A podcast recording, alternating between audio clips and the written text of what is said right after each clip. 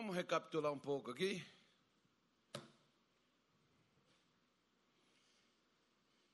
Primeiro, nós falamos qual foi a atitude de Isaac recebendo uma herança de 800 milhões, mas ele optou por trabalhar. Trabalho é o meio que Deus utilizou para fazer o homem crescer. Nós falamos isto aqui. Desde o Éden, antes do pecado. Alguns até acham que o trabalho veio com a queda do homem. Não foi. Se você verificar antes, o homem já foi programado para trabalhar antes de cair.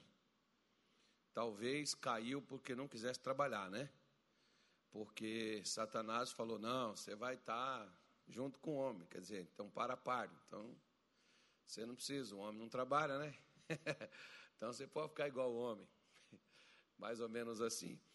E segunda coisa, nós falamos aqui que ele soube escolher a sabedoria profissional, escolher aquilo que daria a ele as condições de crescer, porque nós, por exemplo, não podemos sermos egoístas a ponto de dizer assim: não, mas é que eu gosto dessa profissão, meu negócio não é ganhar dinheiro. Irmão, na hora que você precisar dele, você vai ver que você tem que ganhar. Porque na hora que você não ganhar, você vai querer pegar emprestado, você vai querer. Né? Diz uma pregadora é, lá do. Como é o nome dela, meu Deus? Lá da Coreia do Sul, ela diz que todo mundo é, crente até o terceiro dia da fome. Depois, depois do terceiro dia, já esquece até que é crente. Né? Então, você tem que saber escolher a profissão onde você vai trabalhar, aquilo que você vai fazer, para você poder ter o que você necessita. Tem até um versículo legal que eu não mostrei para vocês, acredito que vocês também já tenham visto, né? mas é, falando nesse sentido, é um versículo bonitinho que tem lá no livro de Provérbios, no capítulo de número 30, eu acho é, deixa eu ver aqui se é isso aqui, se é 30 ou se é 31. Uhum. Eu acho que seja no 31, né? Deixa eu só confirmar aqui, porque é o rei Lemuel quem falou. Acho que o versículo é o 4, não. É, tal. Aqui ele vai falar da mulher. Ah, mas eu, eu não estou achando aqui também, não estou achando aqui também onde que é, mas como diz um amigo meu, está escrito na sua Bíblia.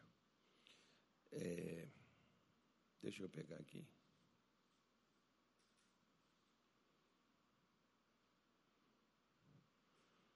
As palavras do rei Agur. É, tá. Versículo 7, capítulo 30 de Provérbios, versículo 7.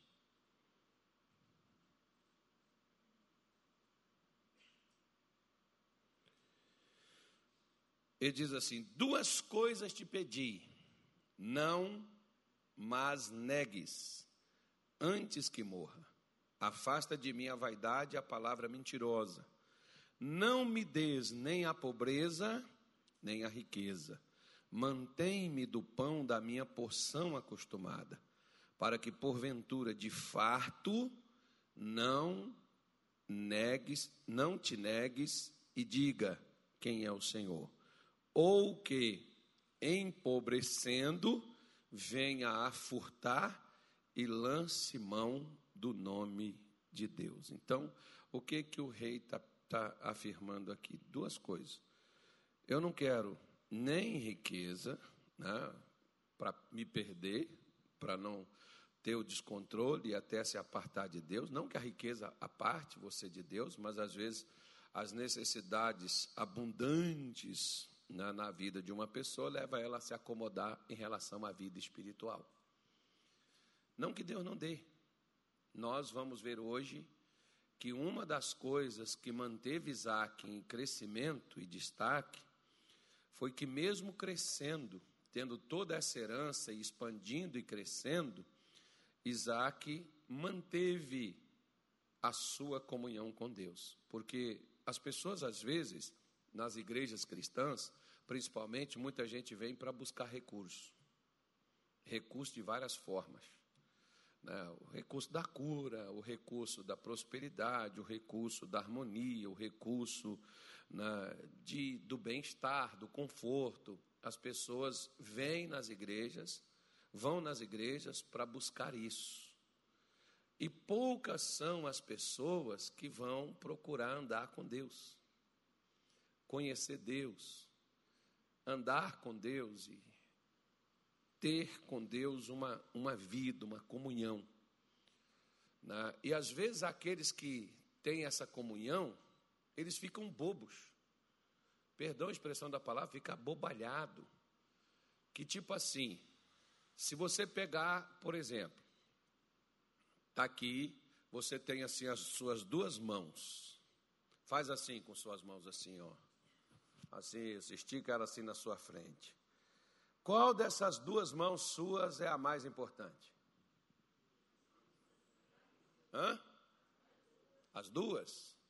Ok, então deixa eu te fazer uma pergunta, preste atenção, que a resposta pode complicar você. O que na vida é mais importante? A bênção espiritual ou a bênção material? Hum? Quê? Mas teve gente que falou, não é espiritual, vocês são muito materialistas. Não é a bênção espiritual a melhor, a mais importante? Sim ou não? Irmão, Jesus disse: Não ajunteis tesouros aqui na terra, onde a traça e a ferrugem consomem. Ajuntai tesouro no céu, não tem nada, nem traça. Para que, que você quer ficar rico aqui na terra, filho de Deus? Hã?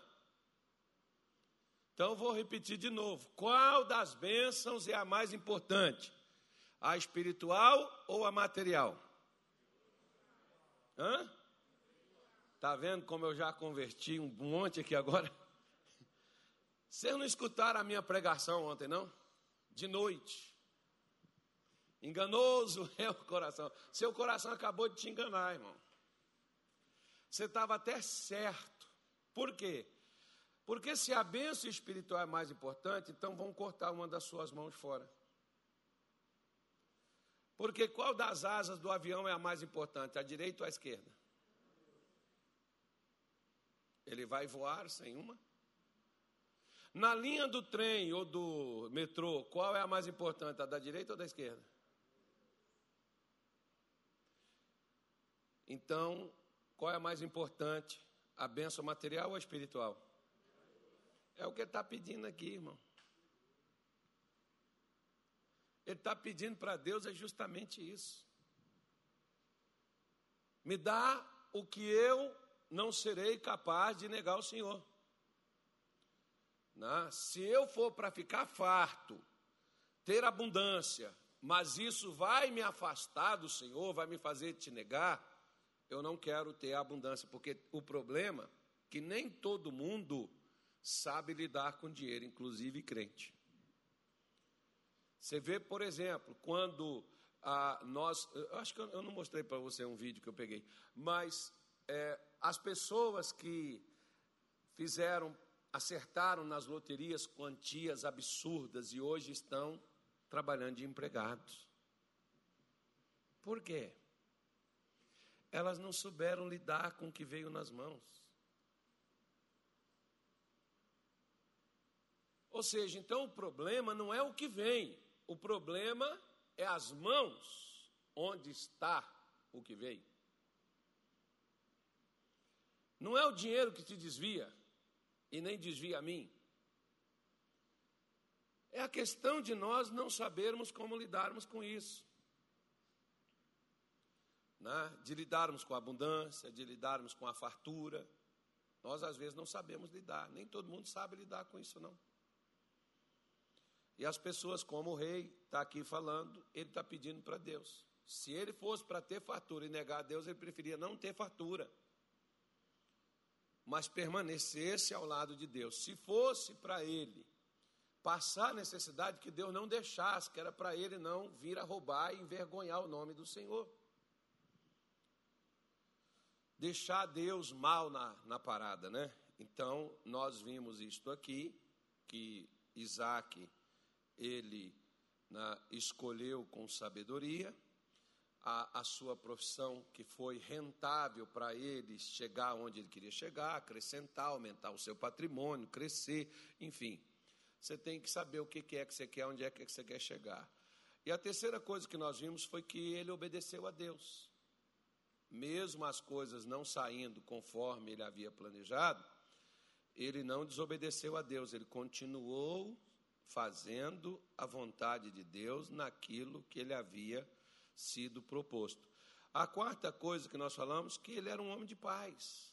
Porque se você, por exemplo, quiser ter boa saúde, quiser prosperar, ter né, é, é, condição de realizar bons negócios, resolver problemas, você tem que estar em paz. Já pensou, por exemplo, você com a cabeça quente ter que estar resolvendo problema? Você não tem nem ideia. Você vai brigar com meio mundo. Então nós precisamos, nós que somos crentes, e Jesus definiu isso lá em Mateus capítulo 5, que é uma das bem-aventuranças, que é bem-aventurados são os pacificadores, porque eles serão chamados de quê? De filhos de Deus. Então, filho de Deus, você tem que ter paz. Você tem que estar em paz consigo, com as pessoas e com Deus, para você poder desfrutar de prosperidade. Lembra do filho pródigo, que a gente tanto fala. Você vê que ele não só pediu o pai a herança, mas ele tinha um problema com o pai. Só que onde ele estava, ele estava no chiqueiro, comendo a comida, se ele quisesse, de porco. Mas ele disse: Na casa de meu pai, os trabalhadores têm pão. Mas eu vou voltar e vou dizer para o meu pai: Eu pequei contra o céu, quer dizer, pequei contra Deus, e pequei contra ti. Não sou digno de ser seu filho, me faça um de seus trabalhadores. Ele estava em paz com seu pai? Sim ou não? Não. Por que, que ele perdeu tudo que ele tinha? Esses dias atrás eu estava conversando com uma pessoa. Essa pessoa trabalhou comigo uns 10 anos. E a vida dessa pessoa virou de cabeça para baixo. Ela largou tudo, deixou tudo e voltou à vida errada todinha.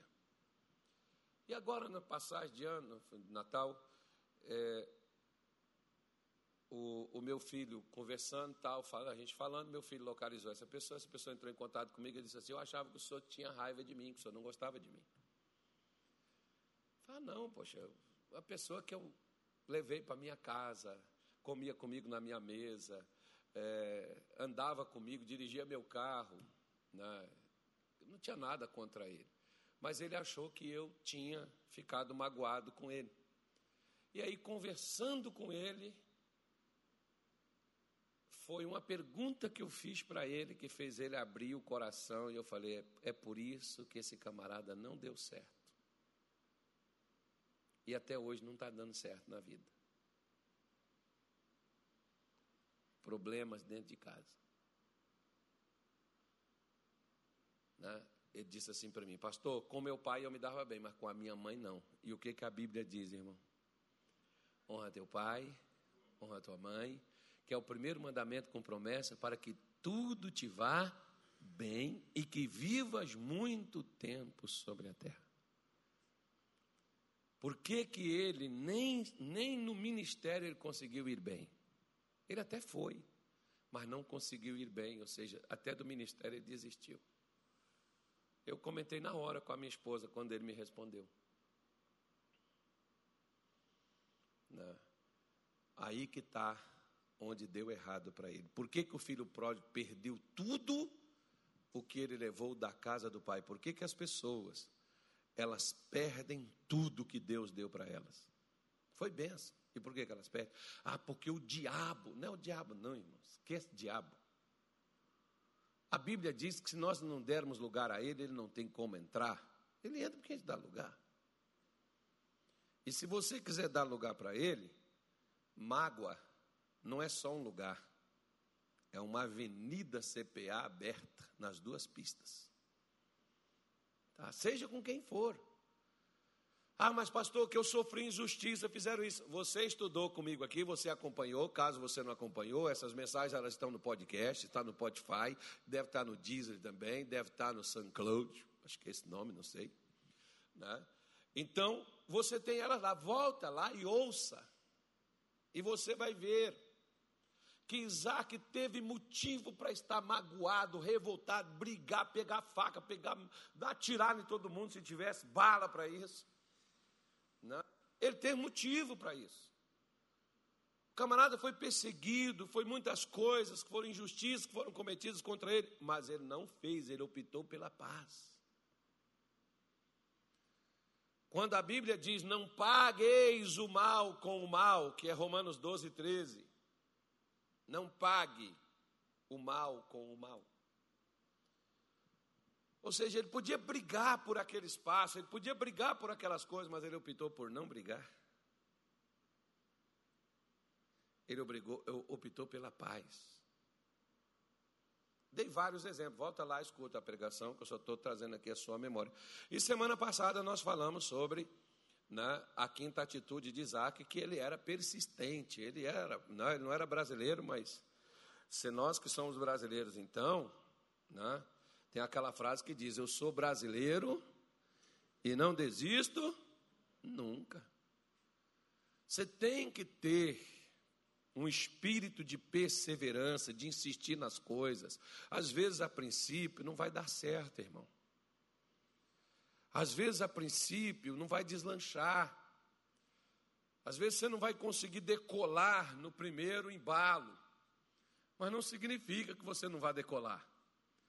Só que quando às vezes nós encontramos dificuldades, a gente desiste. Ah, quer saber de uma? Já que não está dando certo, ah, deixa para lá. Se for de Deus, isso vai acontecer, vai não. Porque quem tem que perseverar não é Deus. Quem tem que perseverar sou eu e você. Nós é que temos. Aí nós falamos aqui, demos o exemplo de é, Caleb que Deus diz: nele houve o que? Outro espírito, ele perseverou em seguir-me, porque Deus é um Deus de perseverança. Deus persevera. Quer ver como Deus persevera? Deus já teve N motivos para desistir de mim e de você, e Ele não desiste. Manda sempre alguém pregar para nós, como hoje Ele mandou vir pregar para você. Ó. Só para você. Tem dia que a gente está assim no pau da goiabeira, que a gente diz assim: hoje é o último dia, eu não vou mais. Deus, ó, eu entrego na tua mão, para mim chega. Vou lavar as minhas mãos e. Não, não vou, vou não oro mais, deixa isso de lado, chega, para mim tá bom. Né? E depois Deus chega lá e diz: Carlos, vamos, vamos recomeçar esse negócio, vamos fazer de novo. E Deus não desiste da gente. Assim como, da mesma forma que Deus não desiste, não desista do que Deus deu a você para você fazer, irmão. Aquilo que você sonha, aquilo que você quer, aquilo que está dentro do seu coração. Desde que não seja matar, destruir, que não seja algo né, para causar mal a ninguém, é lícito. Você pode brigar por isso, você pode lutar por isso, você pode buscar isto. Deus não é contra, não. Quer ver? Golias, durante 40 dias, estava zoando as fileiras de Israel. Aí Davi chegou lá. E aí Saul fez uma proposta para os seus soldados: olha, o camarada que lutar com Golias e vencer ele, não é só lutar, tinha que vencer.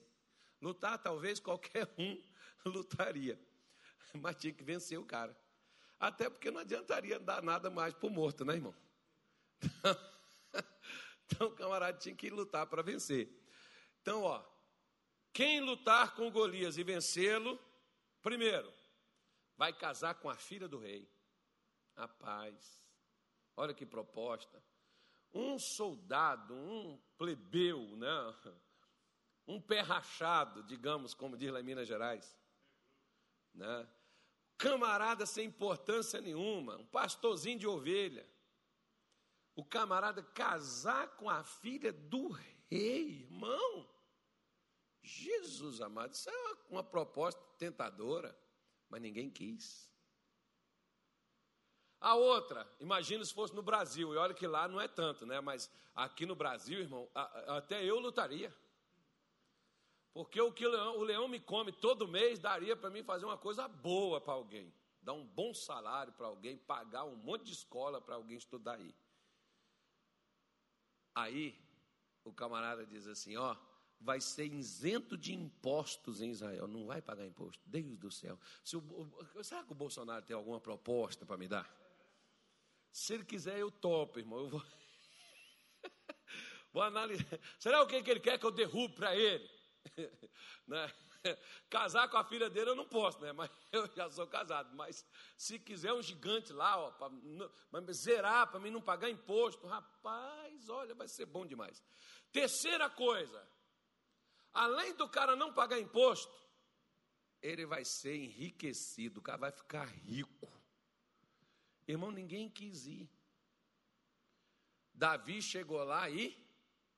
Como é que é? O cara que vencer vai ter o que mesmo? Vai ter isso, isso, isso. E ninguém quis. Não, pô, olha, olha, o cara é guerreiro desde criança. Ah, bom. Deixa, fala lá para o rei que eu vou. Aí vieram a turma do deixa disso, ó, oh, você não tem condição, o cara é grande, ó, oh, você nem soldado você é, rapaz, você é um pastor de ovelha. O irmão dele volta para ele e disse assim: volta para trás daquelas ovelhas. Em outras palavras, o irmão dele estava dizendo assim: ó, volta e fica lá com o pé no estrume. Tem gente que diz assim: se contente, você nasceu pobre, pobre você vai ser até morrer. Você não sabe que ninguém na nossa família, ninguém tem nada, ou seja, eles estão lá com o pé no estrume e quer que você também fique dentro dele, que você nunca saia. E todo mundo às vezes diz, é, pastor, na minha família não teve ninguém assim que decolou, que cresceu. Porque todos eles te chamam para ficar lá com o pé no estrume, para não falar outro nome, tá, irmão? Fica lá. Fica lá, onde, onde eles querem que você fique. Porque às vezes as pessoas não querem que você faça nada para sair da condição que você está às vezes até os crentes. Né? Então, entenda isso. Agora, abra a sua Bíblia em Gênesis 26, versículo de número 28. Vamos lá. Gênesis 26, versículo de número 28. Vamos ver aqui qual era a outra condição que tinha Isaac. E eles disseram: havemos visto, na verdade, que o Senhor é contigo. Não vou falar mais nada, se você quiser ler o restante do versículo, você leia. Não foi Isaac que chegou dizendo assim: Deus é comigo. Né? Isaac nem cantou aquela canção. Mas uma coisa eu sei: Deus é comigo. Nele eu posso crer, tudo é possível. Isaac nem falou isso. Quem viu que Deus era com Isaac foi os seus inimigos. Não, eu vou repetir de novo, que vocês não entenderam nada. Quem tem que ver que o Senhor é comigo não é você que é crente. Tem outro dia, por exemplo, um irmão chegou aqui para mim e falou assim: Pastor, quando eu venho, eu vejo uma luz lá no altar. Irmão, eu vejo essa luz aqui. Isso aqui eu vejo. Eu vejo uma luz lá no altar, pastor, uma luz assim atrás do Senhor. Amém. Talvez seja essa. Eu não sei se ele está vendo uma luz divina também, eu não sei. Mas uma coisa interessante é que quando eu pus a mão nele, ele manifestou. Então, quem estava lá vendo a luz?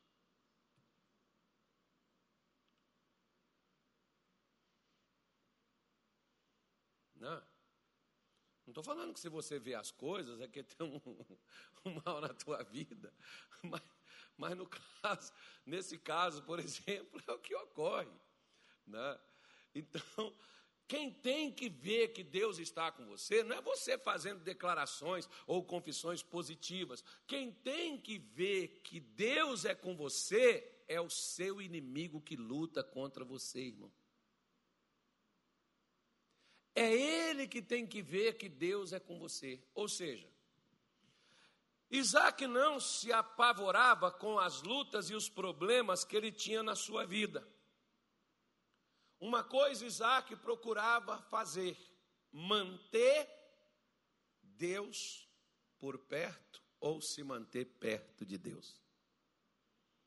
Ao invés de você, que nós crentes, por exemplo, falamos mais e mostramos mais o diabo Pastor, estou ferrado, perdi tudo, amarrou tudo, estou desempregado. Nós gostamos de falar da bagaceira que o inimigo faz na nossa vida, ao invés de nós mostrarmos e deixar aparecer o Deus que está conosco, ele aparecer e mostrar ele ao nosso inimigo. Nós mostramos é o inimigo para o nosso Deus. Irmão, Deus também já sabe que aquela praga está lá. Mas eu gostava, Senhor, e dava até a sugestão para ele: pô, tua mão aqui, faz assim. É porque ele é um velhinho gaga que ele não sabe o que fazer, eu tenho que controlar ele. Que é o que muitos crentes querem fazer.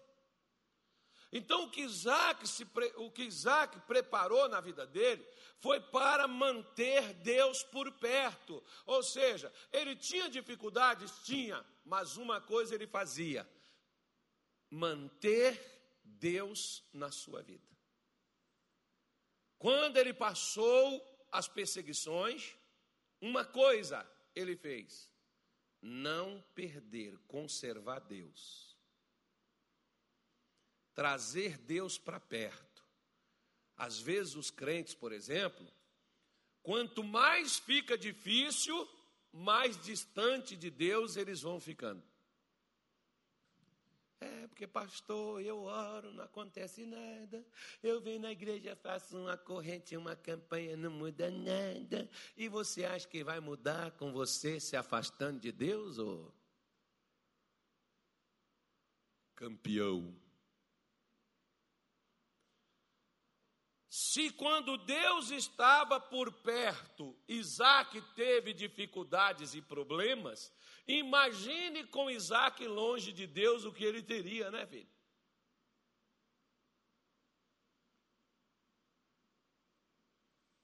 Pense, analise, veja. Isaac não se preocupava quando as coisas davam errado, ele se preocupava uma coisa está ao lado de Deus sempre. Os grandes homens de Deus, se é que é um segredo, o segredo já não é mais, que segredo é quando você não sabe. Se é que existia um segredo para o sucesso que eles obtinham, nunca foi bens materiais. Trazido aos seus corações posições, nunca foi objetivo desses homens de Deus aparecer, mas sempre mostrar o Deus que eles acreditavam nele. Deixar Deus aparecer, deixar Deus se mostrar. Eu disse aqui outro dia, eu não sei se você estava aqui, quando o, o filho da Jezabel foi lá no, no, no, no profeta Eliseu. E ele disse para ele que se não fosse a presença de Josafá, rei de Judá, com ele, ele nem falaria com ele. E o que que Eliseu estava respeitando em Josafá? Apesar de Josafá estar aliançado com o filho da Jeza, o Josafá ainda era de Deus. Tanto que a nossa Bíblia diz, no capítulo 19, que boas coisas Deus encontrou em Josafá porque ele preparou seu coração para buscar Deus. Ele teve os erros dele? Teve. Mas ele mantinha-se Deus por perto. Tanto é que quando tinha dificuldade, ele orava, jejuava, chamava o povo para orar, trazia o povo para perto de Deus, né? porque ele entendeu que vitórias e conquistas você só alcança se você manter Deus por perto. Se você não manter Deus por perto, você não vai superar e você não vai vencer as dificuldades quando elas surgirem no seu caminho. Por quê? Quando você pega o Salmo 18, por exemplo, vamos lá dar uma olhada nele. Salmos de número 18. Olha o que, que Davi falou. Salmos 18.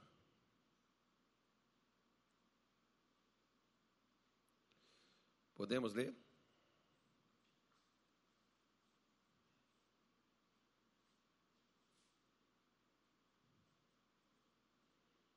Sim ou não?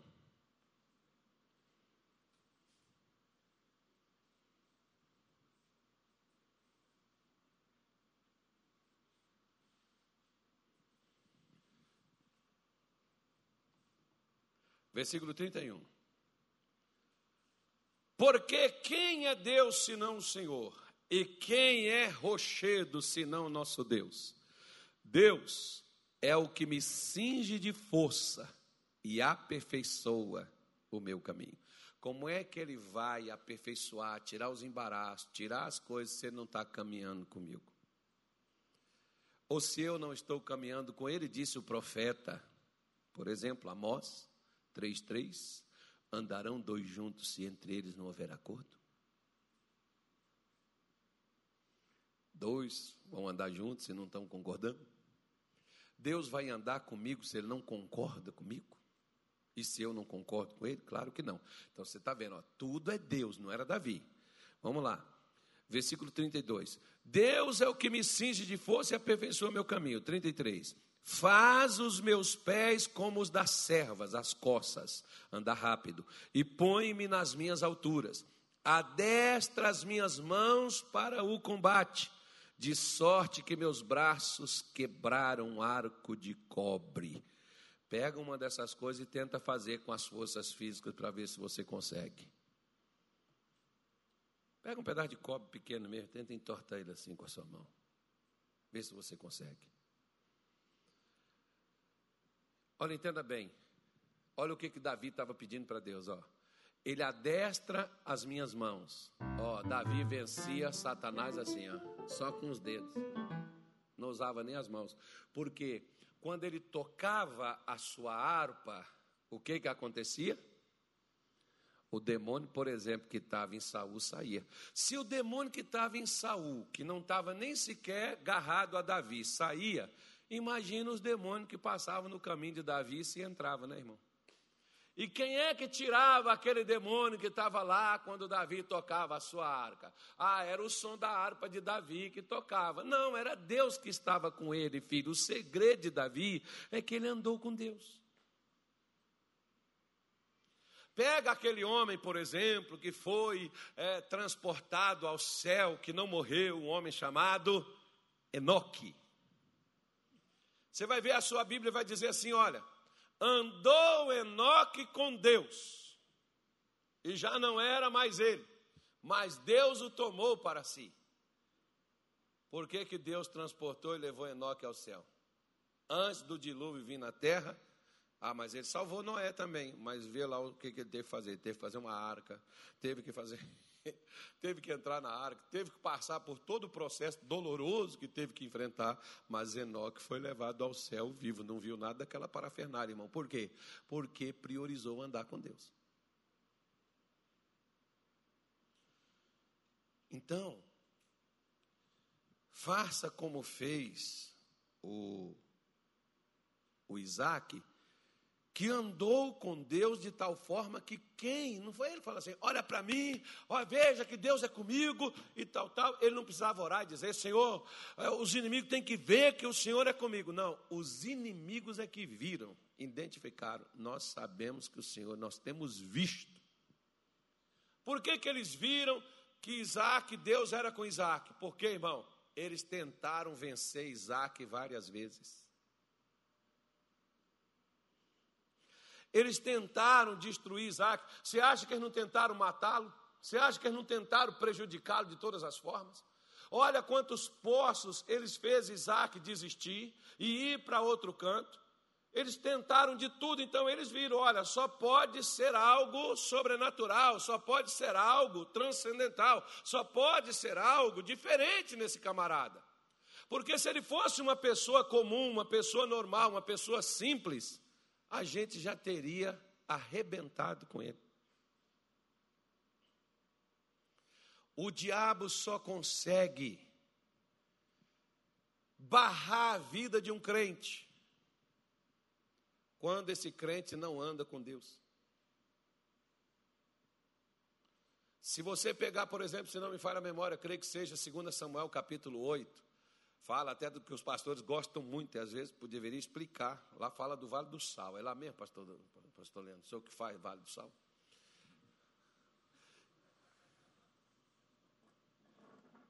E é sal grosso ainda, né? Ali atrás, por exemplo, tem uns 30 sacas de sal. Dá para a gente fazer um, fazer um corredor de sal grosso aqui.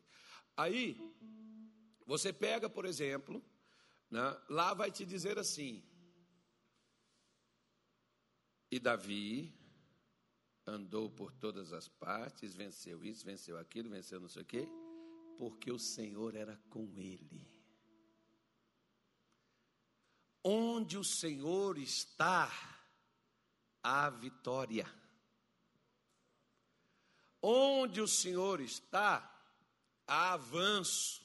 Não existe estagnação, porque se o Senhor chegar onde tiver estagnado, ele faz alavancar. Se o Senhor chegar onde estiver detido, parado, ele abre os caminhos para aquilo adiante. Como você vê, Davi, por exemplo, diz: É Ele que aperfeiçoa, é Ele que abre os meus caminhos e faz os meus caminhos funcionarem.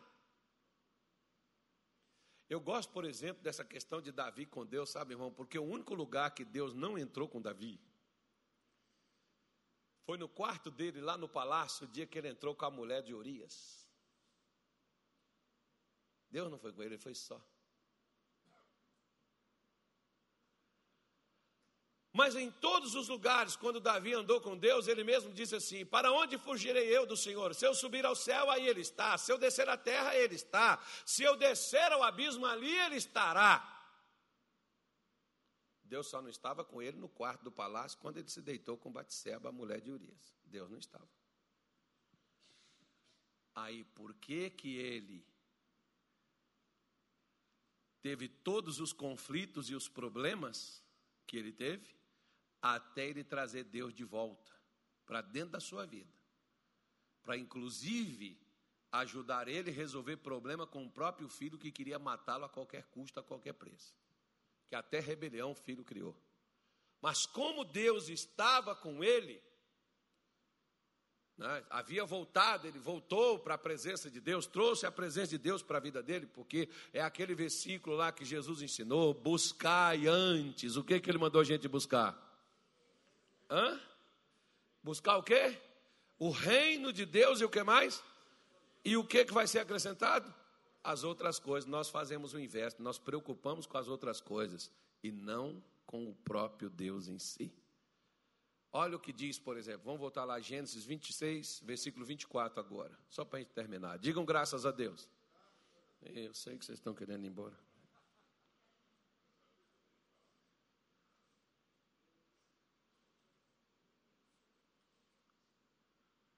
24, filho. Você entendeu 27? Está amarrado. Olha que coisa bonita aí, ó. E apareceu-lhe o Senhor naquela mesma noite e disse: Eu sou Deus de Abraão, teu pai. Não temas, porque eu sou contigo e abençoar-te-ei e multiplicarei a tua semente por amor de Abraão, meu servo. Presta atenção, que às vezes nós estamos sendo abençoados por causa de outros, não por nós mesmos. Porque Deus apareceu aqui para ele e disse para ele: Eu sou contigo e eu vou te abençoar eu vou multiplicar os seus filhos. Vai ser nem por sua causa, não. Por causa do amor que eu tenho a Abraão, meu servo. Agora deixa eu te falar uma coisa. Se por causa do amor que Deus tinha a Abraão, seu servo, será que por causa do amor que Deus tem a Jesus Cristo, seu filho, ele não abençoará também a mim e a você? Caso você não seja suficiente, caso você não se sinta tão chegado, tão amado, mas será que Deus não ama Jesus muito mais além? Porque se Abraão era servo e por causa do amor que ele teve por um servo, ele estava abençoando o filho desse servo, quanto mais nós que agora somos filhos, não somos abençoados por causa do seu amor. Por isso que Romanos 8,37, muita gente lê, mas não presta atenção. Coloca lá, Neto, por favor. Eu falei com vocês, quem estava terminando é só para animar vocês. Bora. São... Mas em todas estas coisas, somos mais do que o quê? Os crentes param aqui. E eles falam: todas essas coisas são mais que vencedores. Está difícil, pastor, mas sou mais que vencedor. Mas você não é mais que vencedor por sua causa, Zé. A sua vitória não está garantida no que você fala, nem no que você é. A sua vitória está garantida no que foi feito por você, olha, porque olha o restante lá, ó. Por aquele que nos amou. Por que, que eu posso ter a certeza de superar, de vencer todas as coisas que passar no meu caminho, na minha frente? Por que, que eu posso ficar de cabeça erguida em qualquer dificuldade e saber que eu vou passar por ela e eu vou superar ela? Porque o amor dele por mim, não é nem o meu por ele, não é o amor dele por mim que é a garantia da minha vitória. Você acha que ah, Isaac não tinha problemas de afirmação, de insegurança? Por que, que Deus está falando assim? Olha, por amor ao seu pai. Lembra do seu pai? Seu pai foi abençoado, foi? Foi. Eu vou abençoar você e vou abençoar a sua descendência por causa desse amor que eu tenho para seu pai. Para Isaac, irmão, como diz o jovem, fechou. Acabou. Não precisa falar mais nada. Deus vai fazer, Deus vai cumprir. O problema nosso, que é mais ou menos assim. Nós queremos, né? Nós queremos que Deus ele faça as coisas para nós, porque nós estamos em apuro, em aperto, em dificuldade. E aí, quando essas coisas não são feitas, nós ficamos decepcionados e dizemos assim: Poxa, até que o pastor pregou, né? Até li na Bíblia, estava até animado, mas até agora nada. Mas você é capaz de, mesmo na adversidade, acreditar na bênção, porque a fé é justamente isso. Mesmo na adversidade, você é capaz de acreditar na bênção. Porque até aqui, a vida de Isaac não tinha sido tão fácil, não. Ele poderia se acomodar aos milhões que ele já tinha e dizer assim: ah, já está bom. De repente é Deus que não quer que eu avance mais. Não tem crente que faz isso também, não? Ah, já está bom. Lembra daquela viúva que quando encheu a vasilha, o azeite parou de sair?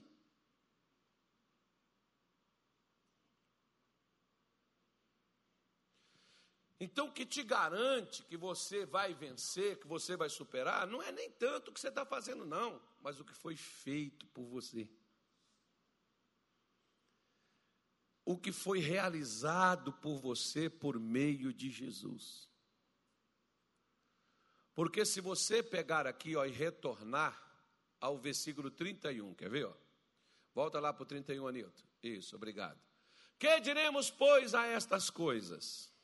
Se Deus é por nós. Hã? Repita assim: se Deus é por nós, está fraco, vamos fazer como crente. Se Deus é por nós, quem será contra nós? Se Deus é por nós, quem irá me vencer? Então, se Deus é por você, quem vai te vencer, irmão? Ninguém. Mas vai te enfrentar? Ah, mas vai sim.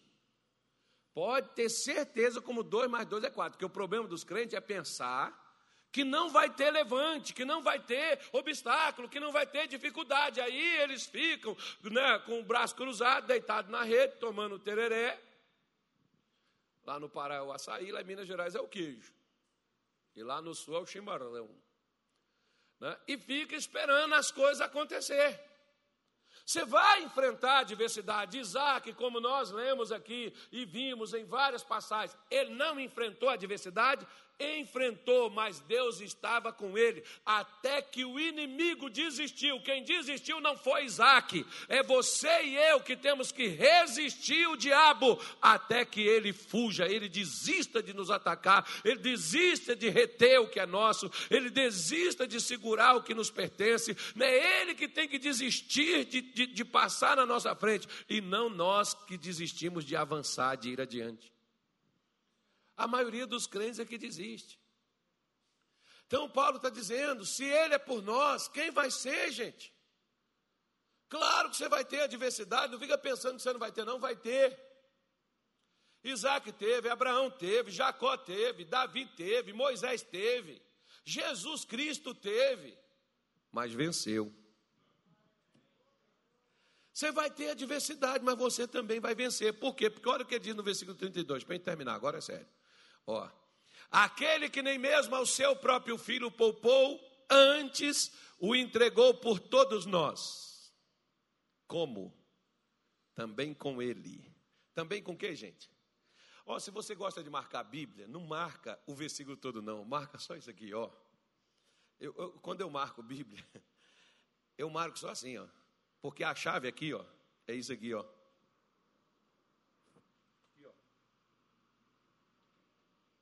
Com Ele. O segredo de tudo aqui, ó, com Ele. Qual foi o segredo de Isaac? Estar com Deus, até que o inimigo viu com ele. Diga graças a Deus.